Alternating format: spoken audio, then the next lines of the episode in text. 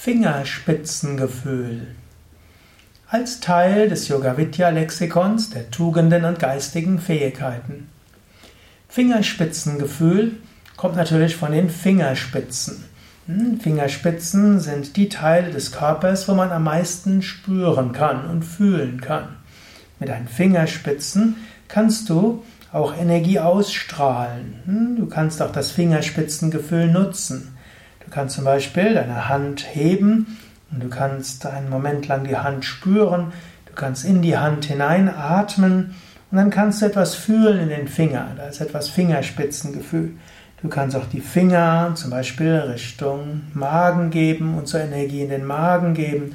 Du kannst die Finger zur Leber hingeben, so Energie in die Leber hineinbringen und so weiter. Das ist eine Form des Fingerspitzengefühls. Du kannst mit den Fingern spüren, auch wenn du zum Beispiel überlegst, ob eine bestimmte Nahrung dir schmeckt.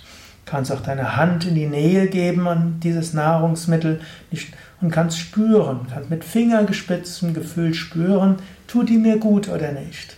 Und wenn du das etwas schulst, wirst du vielleicht herauskriegen, wie du über Fingerspitzengefühl, also tatsächlich das wörtliche Gefühl der Finger, spürst, was gut für dich ist und was nicht gut für dich ist. Fingerspitzengefühl brauchen auch diejenigen, die massieren. Yogalehrer brauchen Fingerspitzengefühl, wenn sie Hilfestellungen geben. Das kann man eben kultivieren. Fingerspitzengefühl ist natürlich auch im übertragenen Sinn. Wenn du mit Feinfühligkeit, mit Einfühlungsvermögen, mit Sensibilität mit anderen Menschen umgehst. Manchmal braucht es Fingerspitzengefühl, um heikle Sachen zu klären. Manchmal hast du vielleicht eine Dummheit begangen, du willst es beichten und dazu braucht es etwas Fingerspitzengefühl. Oder jemand hat eine Dummheit begangen und du willst ihm sagen, dass es nicht okay ist, du willst ihn aber, aber nicht verprellen, du willst ihm sagen, wie er das vielleicht besser macht. Da braucht es auch etwas Fingerspitzengefühl. Oder du hast in deinem Team Menschen, die nicht gut miteinander zurechtkommen, da braucht es Fingerspitzengefühl, dass, die, dass du mit allen zurechtkommst. Oder du hast mehrere Kinder und dann braucht es Fingerspitzengefühl, dass alle das Gefühl haben, dass du sie gerecht behandelst und dass du alle mit der gleichen Liebe behandelst. Fingerspitzengefühl. Jetzt kannst du selbst einen Moment lang überlegen, wo bist, hast du genügend Fingerspitzengefühl? Gibt es jetzt vielleicht gerade momentan oder die nächsten Stunden oder Tage etwas, wo du dein Fingerspitzengefühl einsetzen solltest.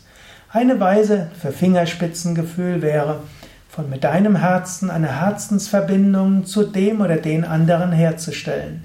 Indem du von deinem Herzen aus das Herz eines anderen spürst, entsteht ein intuitives Verständnis. Und dann kommt Sensibilität, Einfühlungsvermögen und Fingerspitzengefühl fast von selbst. Eine weitere Weise ist, mehr zu lernen und zu wissen über deine Mitmenschen.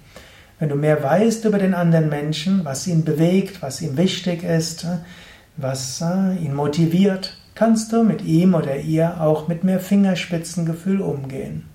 In diesem Sinne, entwickle Einfühlungsvermögen, lerne mehr über andere Menschen und gehe mit Fingerspitzengefühl mit anderen Menschen um.